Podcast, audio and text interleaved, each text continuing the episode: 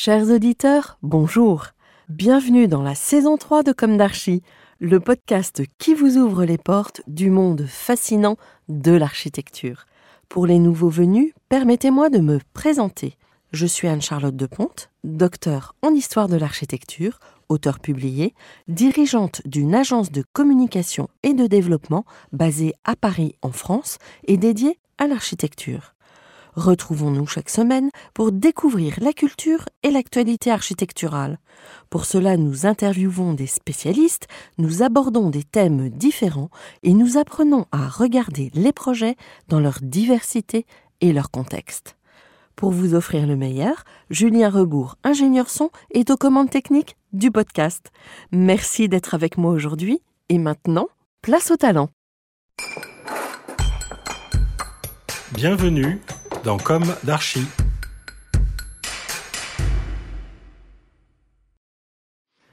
Chers auditeurs, ravi de vous retrouver aujourd'hui en compagnie d'Iris Chervet. Bonjour Iris. Bonjour. Bienvenue dans Comme d'Archie. Vous êtes architecte, paysagiste, conceptrice et à la tête de l'atelier Iris Chervet, qui est situé dans le 12e arrondissement à Paris. Votre atelier est relativement récent puisque vous l'avez créé en 2018. C'est bien Oui. ça? Vous avez été double lauréate du fameux concours Europan. Et je me souviens qu'Isabelle Moulin, secrétaire générale d'Europan, nous avait parlé de vous lorsqu'elle était venue témoigner dans le podcast en juin dernier. En 2019, vous êtes sélectionné par l'incubateur d'architectes échelle 1. En parallèle, vous rejoignez la résidence de l'eau, un programme de recherche expérimentale visant à améliorer la résilience des espaces publics parisiens et pour participer à la mise en œuvre du plan climat. Enfin, vous enseignez le projet urbain à l'École nationale supérieure d'architecture de Paris-Val-de-Seine et à l'École spéciale d'architecture. Quel programme Et vous intervenez dans différentes écoles à l'occasion de conférences ou jurys. Votre atelier mêle, je cite, architecture et paysage et revendique une conception transversale où l'attention au milieu naturel prime sur l'organisation des milieux construits et guide les choix architecturaux. Il s'agit d'établir ou de rétablir la relation essentielle entre l'homme et son territoire. Alors on va commencer par le début. Quel est votre parcours? Quelle a été votre jeunesse? Où s'est ancrée votre envie d'architecture? Quelles ont été vos études? Alors, euh, je suis née et j'ai grandi à Lyon. J'ai voulu être architecte assez jeune, jusqu'au jour où des amis de mes parents m'ont dit Ah, tu veux être architecte? Mais Et vos parents ne l'étaient Non, pas? pas du tout. Il n'y a Mm. pas d'architecte dans ma Mm. famille. Et donc, des amis de mes parents qui étaient euh, très intéressés par l'architecture m'ont sorti tout un tas de revues sur des tours à Dubaï qui m'ont complètement euh, dégoûtée. Dans la voiture, en rentrant, j'ai dit à mes parents En fait, je veux surtout pas faire ce métier, ça a l'air horrible. Euh, et puis, ça m'est revenu plus tard, quand j'étais au lycée. Et une expérience qui a été assez forte dans ma vie lyonnaise, du coup, c'est justement la transformation de cette ville quand j'étais adolescente et en particulier avec euh, tout le réaménagement des berges du Rhône qui a été, euh, qui m'avait euh, vraiment scotché quand j'étais adolescente. Mais dans quel sens?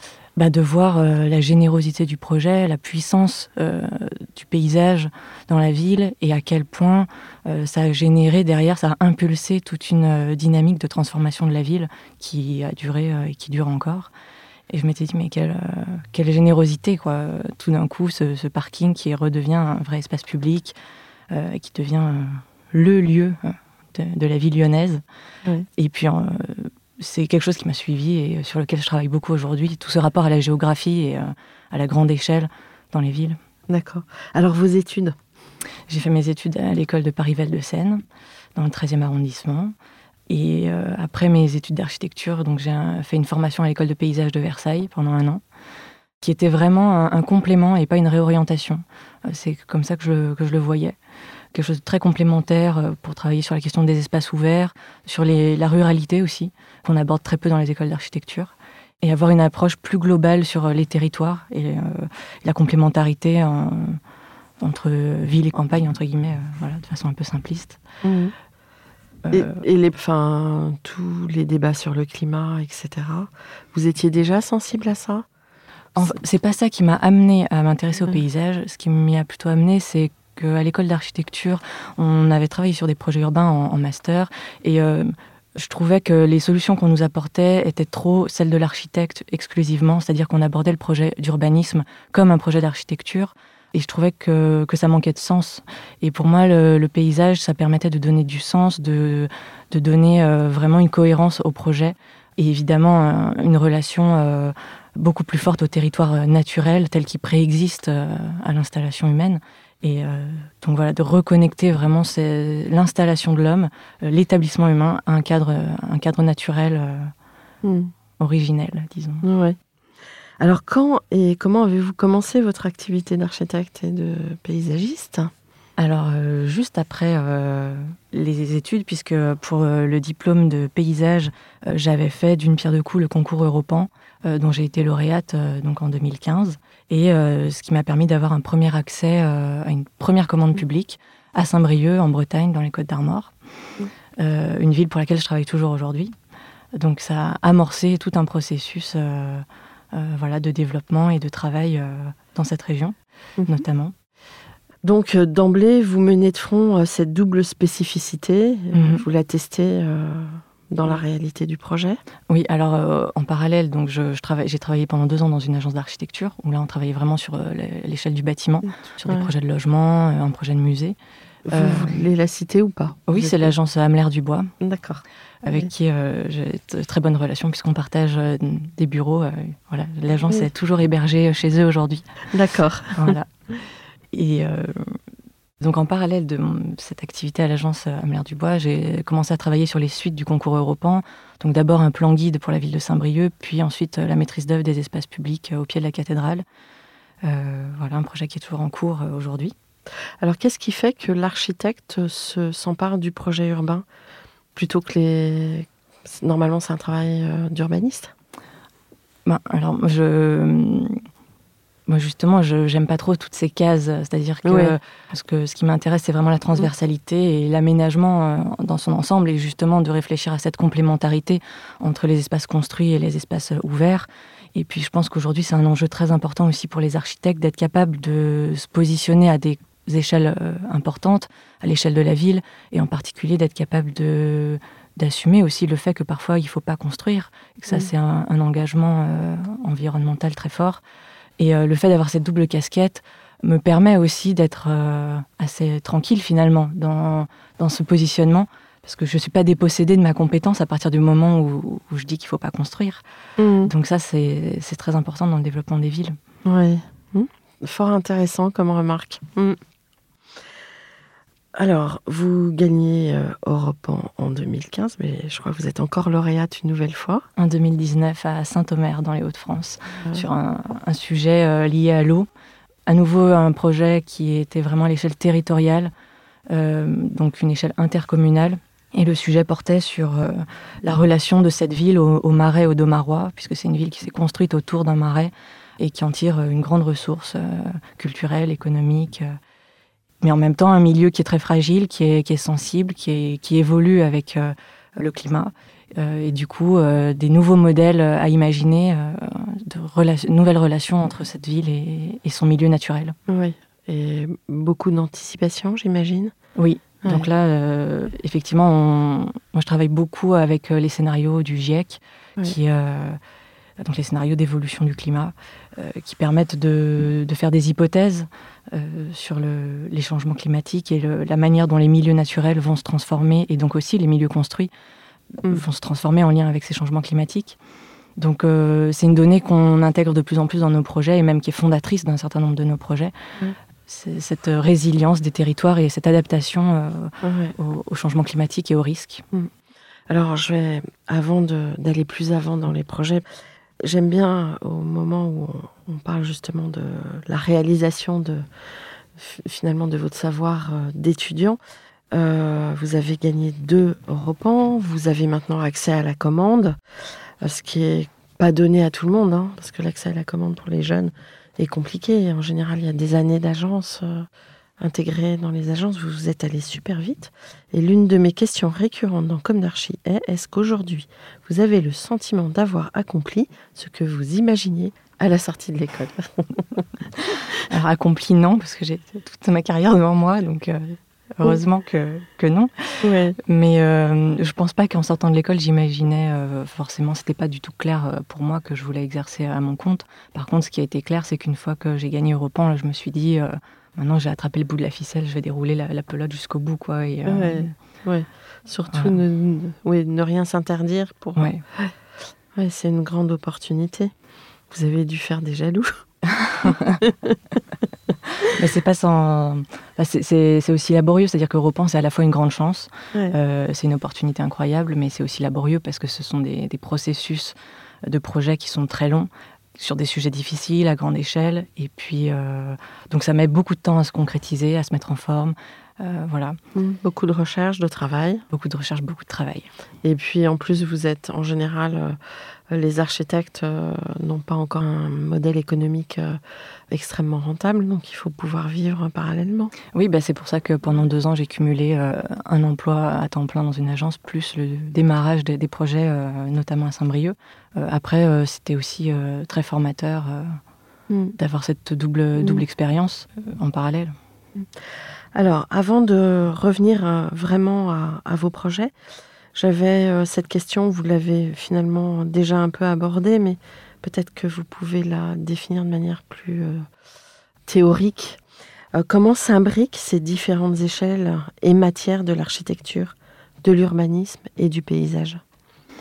Oui, alors c'est des imbrications à la fois thématiques et d'échelle. Mm. C'est-à-dire que moi, je fais pas vraiment la. Enfin, je fais pas de séparation nette entre l'architecture, le paysage et, l'urbanisme. Et je pense que dans tous les projets, je convoque un peu des trois. euh, dans le processus de conception, cette imbrication, euh, elle se fait, euh, cette imbrication en tout cas entre les échelles, elle se fait déjà dans la méthode et la manière dont on, on accompagne les maîtrises d'ouvrage publics. Euh, et pour ça, euh, Europan a permis d'amorcer ce- aussi cette méthode euh, qui consiste à travailler d'abord à l'échelle territoriale, à bien comprendre les systèmes géographiques euh, et la relation de la ville avec ces systèmes géographiques, et ensuite de redescendre à travers les échelles euh, par une méthode en entonnoir et euh, qui permet de faire redescendre ces grands principes euh, stratégiques à grande échelle jusque dans l'incarnation concrète, dans l'aménagement concret à l'échelle locale. Et donc ça, c'est vraiment important dans la, démarche de l'agence d'avoir cette continuité de méthode et de pensée entre les échelles qui permet que l'aménagement local soit pas gratuit, mais soit vraiment contextualisé, ancré dans un territoire et aussi euh, ancré dans un, milieu qui est habité par des gens qui ont compris euh, voilà, et qu'on a partagé cette méthode. Ça vient pas comme ça, comme un cheveu sur la soupe. C'est tout a une raison euh, d'être qui est générée par euh, l'analyse et les principes qu'on a développés à grande échelle. Mm. Et ça, dans, dans les- ça permet aussi d'abord de, travailler avec les politiques sur euh, la formalisation, la spatialisation de leur projet politique, et ensuite de lui donner vie euh, concrètement à travers un, un premier aménagement. Est-ce que dans les projets, alors je pense pas qu'on puisse parler pour vous encore de projets emblématiques parce que finalement les deux Europans sont emblématiques Mhm. pour vous. Et d'ailleurs, je voulais vous dire bravo parce que vous venez de gagner un concours. Oui, une étude à Mm. Saint-Omer aussi. À Donc on continue ouais. le partenariat avec, euh, Voilà. avec cette ville. Est-ce qu'il vous arrive de, dans ces projets Saint-Brieuc, Saint-Omer, de déminéraliser les sols? Oui, absolument. Bah, c'est l'objet de C'est cette euh, étude Mm. qu'on vient de, de gagner et de démarrer. Mm. Donc, il y a une étude de déminéralisation et de végétalisation de l'espace public Mm. à Saint-Omer, dans la ville euh, historique. Donc là, ce qui est très intéressant, c'est que on allie deux enjeux celui de euh, valoriser une ville patrimoniale avec un, un patrimoine reconnu, hein, puisqu'il y a un secteur patrimonial remarquable qui est protégé, et en même temps des enjeux écologiques. De, euh, donc, comment est-ce qu'on fait évoluer les espaces publics euh, d'une ville patrimoniale qui a une identité très minérale vers euh, une identité plus végétale Et l'hypothèse euh, qu'on formule à ce stade, c'est que en fait, la ville historique n'est pas si minérale que ça, et que la minéralisation des villes, elle s'est faite très récemment. avec l'arrivée de la voiture. Voilà. Ouais. Et donc, en fait, on peut complètement concilier cette approche historique, patrimoniale et végétale. Et puis euh, l'arrivée de la voiture, et puis aussi la prégnance euh, des bétonneux, on va dire, Oui. pendant la reconstruction. Et puis aussi une, euh, Mm. la, la question de la gestion de l'eau. Nous, on travaille beaucoup sur, sur le thème de l'eau à l'agence. D'une part parce que les premiers projets qu'on a, qu'on a gagnés étaient sur des territoires littoraux ou liés à l'eau, comme à Saint-Omer. D'autre part, parce que c'est aussi un sujet qui fait très clairement, euh, très concrètement, le lien entre les échelles. On a tous euh, appris quand on était petit à l'école le schéma du cycle de l'eau. Euh, donc on a tous conscience que ce cycle, il, se situe à grande échelle, mais qu'il a un impact local. Et donc quand il pleut, ça c'est tout un système, en fait, tout un métabolisme qui est activé. Euh, et donc, euh, pendant longtemps, la gestion de l'eau dans la ville, elle a été traitée par des ingénieurs. Et donc, euh, l'eau, c'était considéré comme ça. Il fallait la mettre vite dans des tuyaux et s'en débarrasser et la rejeter loin. Et aujourd'hui, on ne peut, plus, peut plus travailler comme ça, puisque ça crée des problématiques qui se répercutent du coup en aval, dans les stations d'épuration, sur le littoral, et que plus on va infiltrer l'eau justement dans les sols, plus on va recharger les nappes phréatiques, plus on va réactiver ces sols, donc qui vont pouvoir euh, développer des milieux euh, vivants, des écosystèmes réels. Euh, et, et, plus on va limiter les impacts sur les réseaux et donc les risques hmm. pour les ingénieurs. Hmm. Comment vous travaillez le rapport de, des habitants avec vos projets à grande échelle?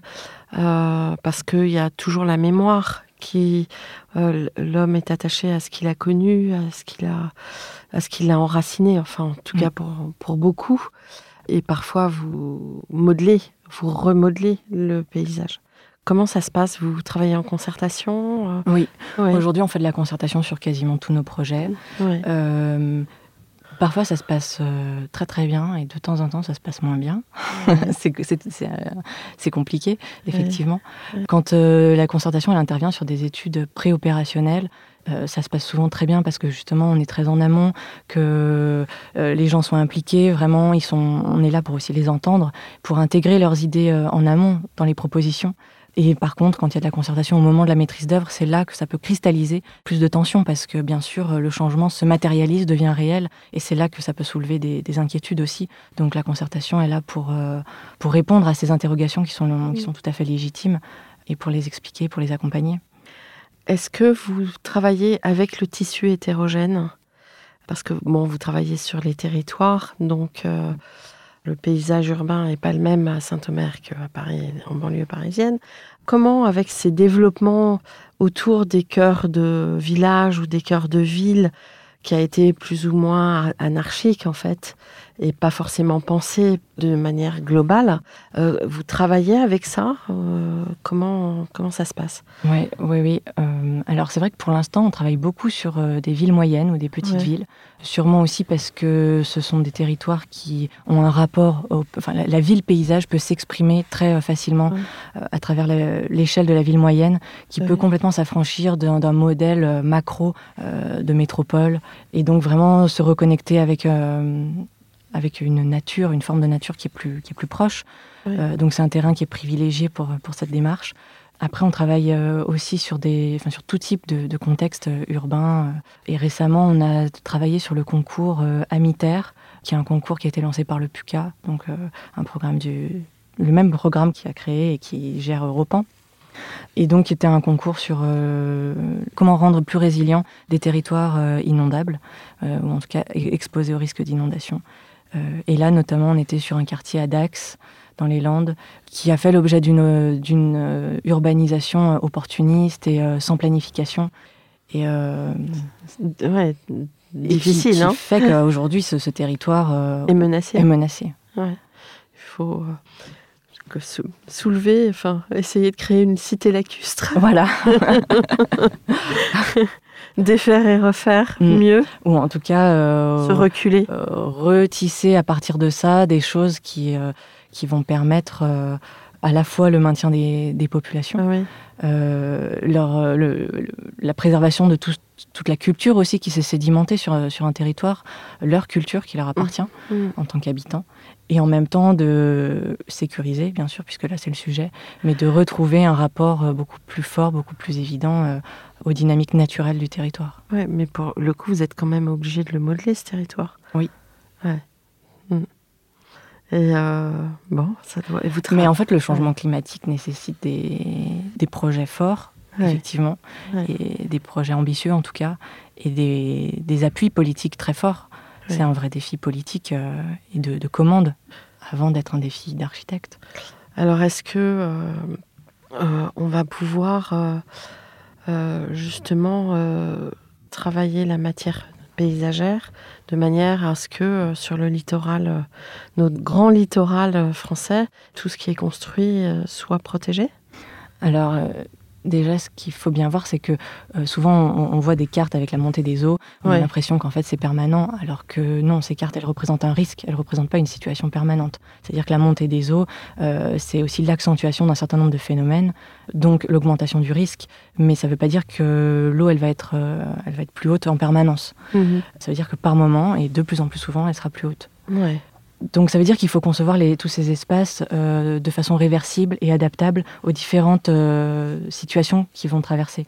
Donc euh, il y a beaucoup d'aménagements en zone inondable qui se font avec des, des espaces de, de parcs, par exemple, qui sont inondables. Mais quand c'est pas inondé, ben, c'est un parc public avec plein d'usages euh, et qui participe vraiment de la vie d'un quartier. On va pouvoir faire du sport, euh, peut-être cultiver aussi, ou faire enfin, voilà, tout un tas d'activités.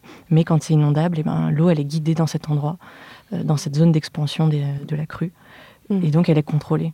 Mhm. Ok, alors on va revenir à vos projets pour le coup. Euh, Saint-Brieuc, est-ce que vous pouvez nous en parler un petit Oui, peu plus Alors, Saint-Brieuc, c'est euh, donc commencé avec le concours européen. Ça a été une très belle rencontre avec euh, l'élu à l'urbanisme euh, donc de l'époque, de la précédente municipalité, euh, Jackie Desdois, euh, et qui euh, m'a fait confiance en me confiant une première mission euh, sur le plan guide des espaces publics du centre-ville. Et Europan a cette capacité à créer euh, des, des belles rencontres et à amorcer des histoires euh, assez durables sur les territoires. Donc voilà, c'était pas rien puisque j'avais 25 ans, donc se voir confier une mission à 25 ans, c'est c'est engageant. Donc, vous deviez- je pense que vous le méritez. si vous avez gagné deux fois, c'est qu'il y a matière. Oui. Voilà, et en tout cas, euh, donc, euh, on a travaillé sur ce plan guide et après, on a euh, gagné le concours de maîtrise d'œuvre pour l'aménagement du premier espace public qui concrétisait les ambitions qu'on avait formulées dans le plan guide, à savoir un ensemble de places au pied de la cathédrale. Et ensuite, il y a eu un changement de municipalité aux dernières élections.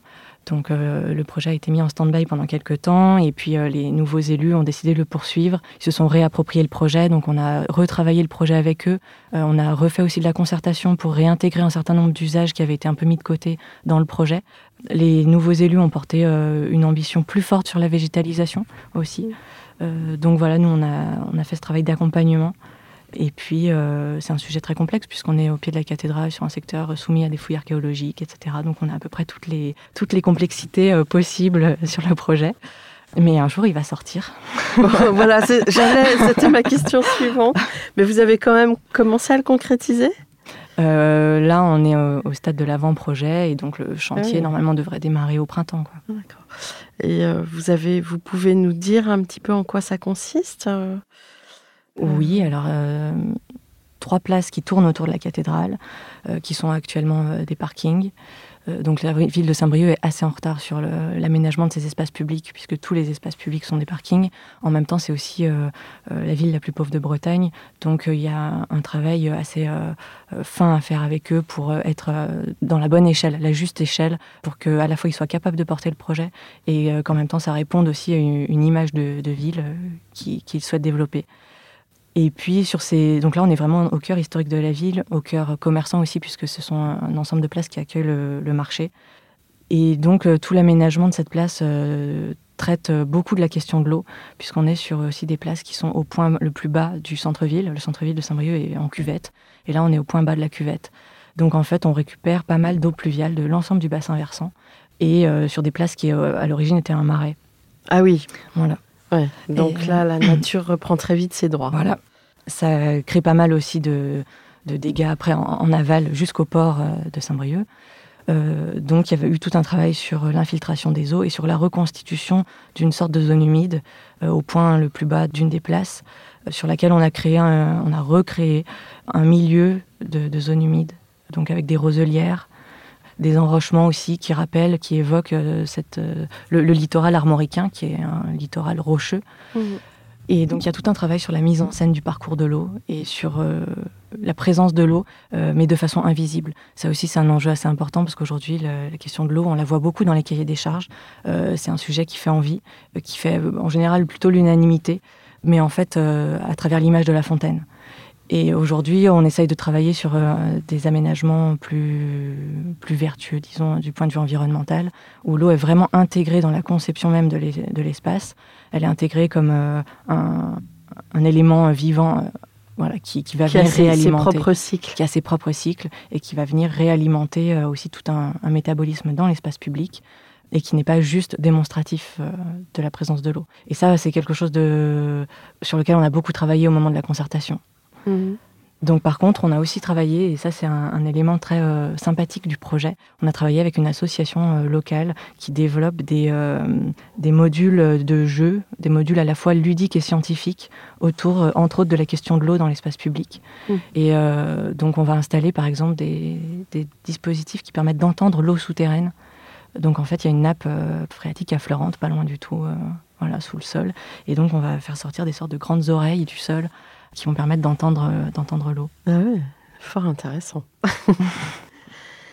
oui, parce qu'à la fois c'est très technique et, et ça peut donner lieu à, à l'ouverture d'un imaginaire Oui. fort. Oui, c'est un Ouais. sujet très poétique. Très, voilà. C'est alors poétique, mais politique aussi. Mm. Et euh, parce que l'eau, euh, avant, on entendait parler de la SOR, notamment. Enfin, il y a toutes les compagnies. euh, ça doit pas être évident de- d'arriver sur les territoires et de quelque part désamorcer des prises de pouvoir.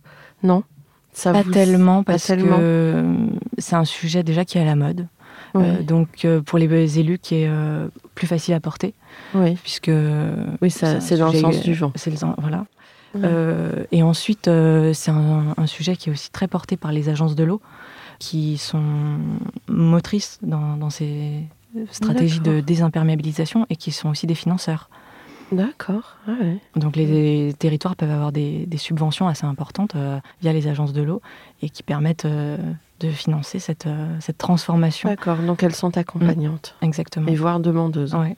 Ouais, bah, c'est plutôt bon signe alors. Ben, en fait, tout ce qui est traité en amont ne posera pas de problème en aval et donc c'est toujours ça de moins à gérer. Donc ça va aussi dans, dans leur intérêt. Oui. Des profils comme vous, il n'y en a pas des masses. J'avoue que c'est la première fois que je. Bien sûr, il y a les urbanistes, etc. Mais euh, avec cette. euh, comment dirais-je, on a l'impression que vous avez rassemblé euh, assez finement des paramètres euh, très contemporains, des compétences qui, qui répondent aux enjeux contemporains. J'espère, c'est Ouais. l'objectif. Euh, je pense que c'est un, un profil qui, va, qui est émergent, euh, et notamment avec la mise en place des doubles cursus d'architecte paysagiste depuis, je crois, deux ans. Donc ça veut dire que dans quelques années, il y a des gens qui ont vraiment ce, ce double cursus qui, qui vont sortir des écoles. Et je pense que c'est vraiment un, un profil intéressant pour euh, euh, justement questionner l'aménagement des territoires et euh, trouver les justes solutions sans être pris à partie de devoir construire ou ne pas construire et de devoir revendiquer son Mm. domaine. C'est plus Mm. le sujet. Hmm. Alors, euh, Saint-Omer. Qu'est-ce qui se passe à Saint-Omer Alors, euh, à Saint-Omer, donc euh, j'avais gagné le concours en 2019, le concours Europan. Suite à quoi, on a organisé euh, un grand séminaire sur le territoire euh, avec tous les acteurs, euh, à la fois politiques, mais aussi les acteurs liés à l'eau, puisqu'il y a beaucoup d'acteurs euh, qui travaillent sur le thème de l'eau euh, dans la région audomaroise. C'est aussi euh, une ville qui a développé des partenariats euh, à l'échelle européenne importants, notamment avec des pays comme le Danemark, les Pays-Bas, qui ont des problématiques liées à l'eau et qui sont euh, très très en avance dans ces domaines. C'est une maîtrise d'ouvrage ambitieuse et qui est accompagnée par une agence d'urbanisme, donc qui est une agence d'urbanisme territoriale sous forme associative, qui regroupe une trentaine de personnes et qui permet d'avoir une maîtrise d'ouvrage qualifiée en fait, compétente, qui est déjà très accompagnée en amont et donc avec un très fort niveau d'ambition et euh, en particulier sur des sujets environnementaux. Mhm. Donc c'est euh, un luxe de travailler euh, dans ces conditions. Oui. Et euh, on, donc suite au projet Europan, on a gagné une, une étude urbaine assez importante pour développer un, un quartier sur 4 hectares à côté de la gare, un Mhm. site qui est tout en longueur entre un canal et les voies ferrées, et qui va faire l'articulation entre le centre-ville historique et les quartiers de faubourg qui se développent dans les marais. Et vous l'imaginez comment? Comme une coulée verte ou... Alors c'est un quartier déjà habité, Euh, ouais. C'est un quartier dynamique puisque euh, la mairie a des ambitions assez fortes en termes d'innovation, de, start-up, d'entreprise, et elle veut euh, accueillir des entreprises euh, de l'innovation. C'est un, site sur lequel il y a une ancienne halle aux choux qui servait à stocker les choux qui étaient produits dans le marais, et donc qui va être réhabilité dans le cadre de ce projet et qui s'ouvrira sur un grand parc qui lui-même s'ouvrira sur le canal. Vous allez replanter des choux? Non, par contre, on a, dans, il y a tout un phasage pour ce projet et la première étape, c'est euh, la mise en place d'une pépinière qui va permettre euh, ensuite le préverdissement du, du site et euh, l'aménagement paysager. voilà, donc ça permet d'avoir tout un processus de végétalisation du site à long terme avec des essences qui seront plantées euh, directement sur le site. Et en même temps, ça permet de transformer l'image du territoire euh, très vite euh, et de redonner accès aussi au, public à, cette friche. Et, oui, parce que c'est une friche. Aujourd'hui, c'est une friche, oui. Mmh. Mmh. Oui, oui.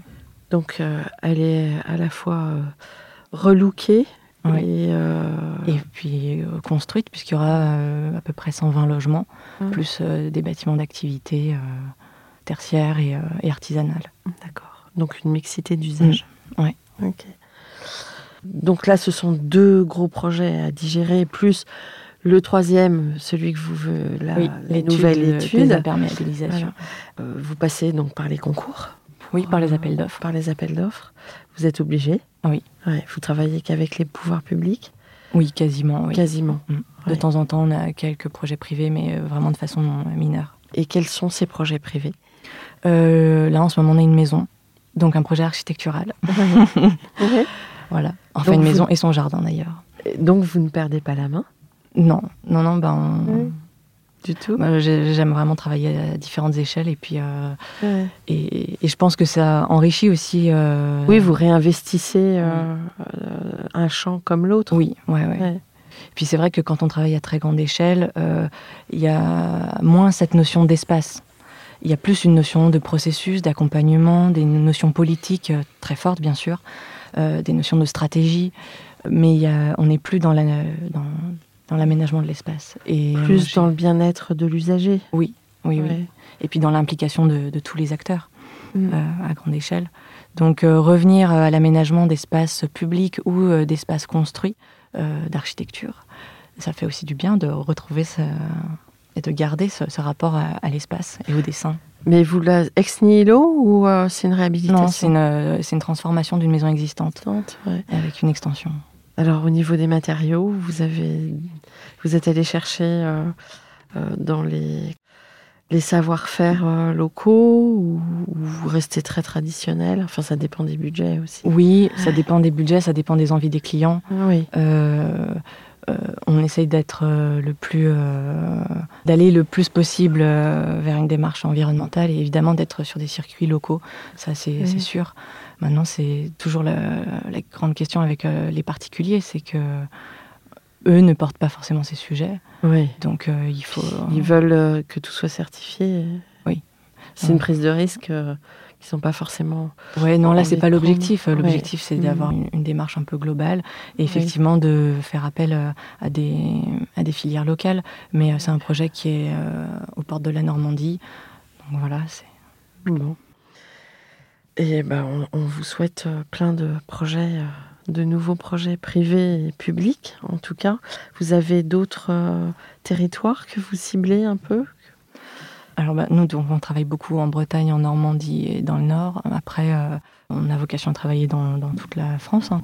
Et vous regardez un peu les. Bah, vous parliez justement des pays nordiques. Vous regardez un peu à l'étranger comment cette euh, problématique de l'eau, des côtes, euh, des territoires côtiers sont traités? Oui, oui, oui. Alors, euh, en, ce moment, c'est un peu comme sur le sujet de l'intégration de l'eau dans la ville, qui était beaucoup un sujet d'ingénieur et qui a basculé dans, comme un sujet d'aménagement. Et sur les territoires littoraux, il y a aussi ce basculement qui, qui est en train de s'opérer, mais de façon beaucoup, beaucoup moins évidente, qui est la transformation d'une logique d'endiguement à une logique d'aménagement du territoire. Et ça, c'est un sujet qui me passionne et euh, sur lequel euh, j'ai très envie de travailler, et Mm. sur lequel on a travaillé par exemple à Dax, mais euh, qui est pas du tout évident parce que quand on est exposé à un risque, on a envie de s'en protéger. C'est quand même le premier réflexe. Et donc, construire un mur pour s'en protéger, ça paraît la meilleure solution. Et en fait, aujourd'hui, on arrive à, à une limite sur ces systèmes de- d'endiguement. On sait qu'il faut les réparer en permanence, qu'il y a des risques de fissures, et puis que, puisque le niveau de l'eau monte, par Mhm. définition, le système, il est obsolète. C'est inéluctable. Voilà. Mhm. Donc, euh, il faut réfléchir de- dès maintenant, et c'est pas trop tôt. Ouais. pour transformer ces logiques d'aménagement du territoire, des territoires littoraux, et puis aussi repositionner tout- toute l'économie euh, des digues euh, sur des projets d'aménagement.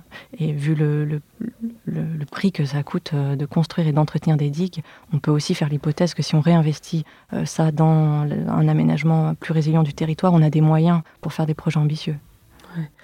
Mais euh, ça pose des sacrés problèmes euh, sur euh, quand on voit les habitations, les, les belles maisons qui ont été construites avec vue sur la mer.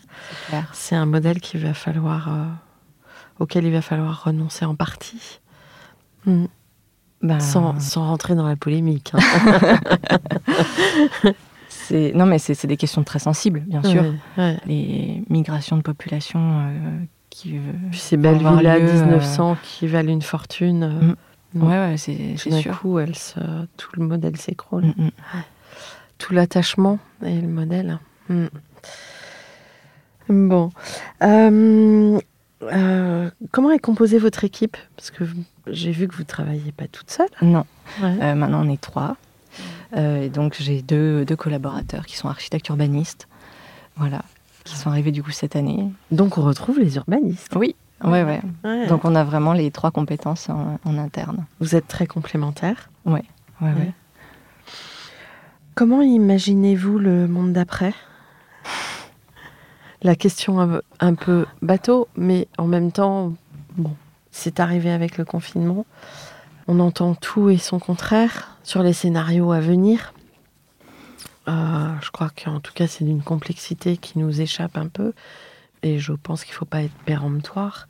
Mais vous qui avez travaillé sur ces sujets extrêmement sensibles, vous avez peut-être quand même euh, quelques, quelques idées. Bah, je crois que c'est toute la force du projet paysager. Ouais. Euh, c'est la capacité à mobiliser euh, à la fois des matières donc vivantes et des processus qui par définition sont, sont flexibles euh, ils peuvent s'adapter euh, à différentes circonstances géographiques, climatiques, humaines.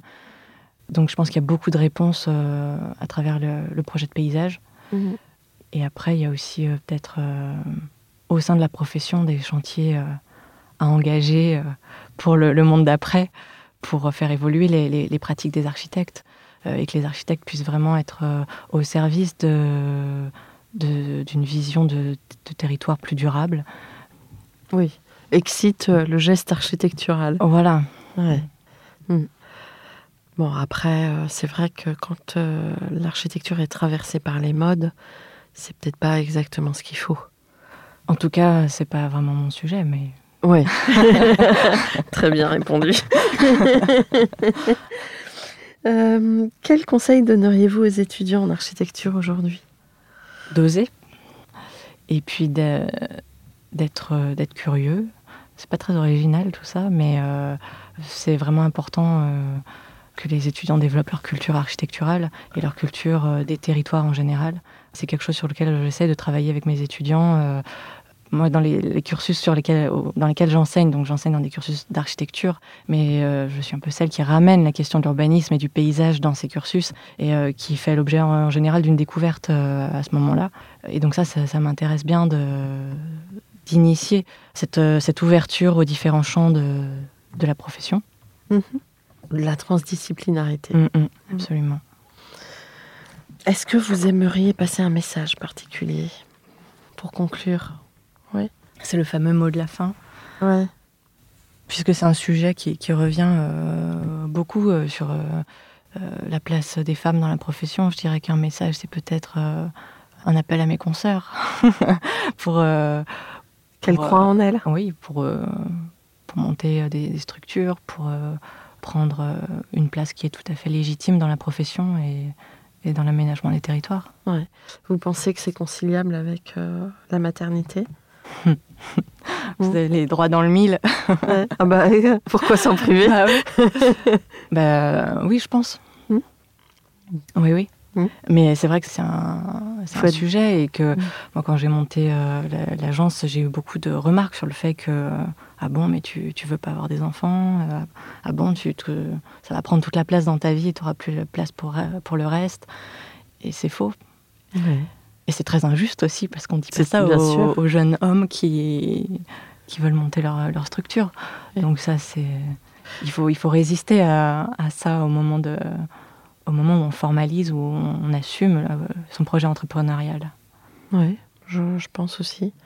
Et puis, euh, on a aujourd'hui, alors je sais pas si c'est très écologique, mais on a des machines à laver.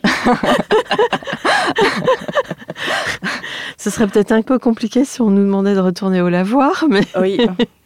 non, mais c'est vrai, on a quand même les moyens de matériel d'être euh, aidé. Oui, oui, absolument. Mm. C'était une belle in- interview, euh, inédite comme d'habitude. Je suis ravie euh, de vous avoir reçu. Je trouve ça fort intéressant d'entendre des jeunes voix dans tous les sens du terme, parce que c'est vous qui allez euh, maintenant construire l'avenir. Donc c'est à la fois une lourde responsabilité avec... mais je pense qu'il y a un potentiel de résilience qui est, qui est très puissant et c'est ce qu'on entend dans ce que vous dites. Voilà. Donc c'est porteur. Voilà. Merci. J'espère que plein de gens euh, qui sont pas forcément du métier écouteront cette émission. Voilà, pleine d'espoir. Euh, merci. Au revoir. Merci Merci, beaucoup pour, euh, pour votre accueil. Au revoir, chers auditeurs. On se retrouve la semaine prochaine pour notre édition en français. D'ici là, ne ratez pas l'épisode en anglais et prenez soin de vous. Au revoir.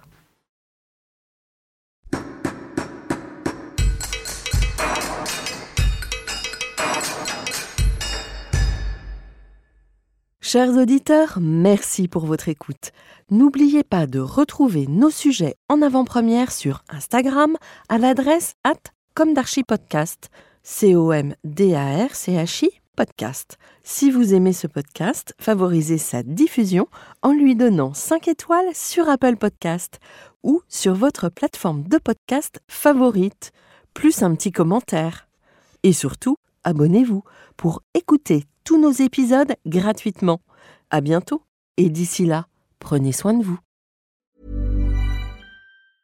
Every year, one thing is always predictable postage costs go up. Stamps.com gives you crazy discounts of up to 89% off USPS and UPS services, so your business will barely notice the change. Stamps.com has been indispensable for over 1 million businesses just like yours. It's like your own personal post office. No lines, no traffic, no waiting. Sign up with promo code PROGRAM for a four week trial plus free postage and a free digital scale. No long term commitments or contracts. That's Stamps.com code PROGRAM.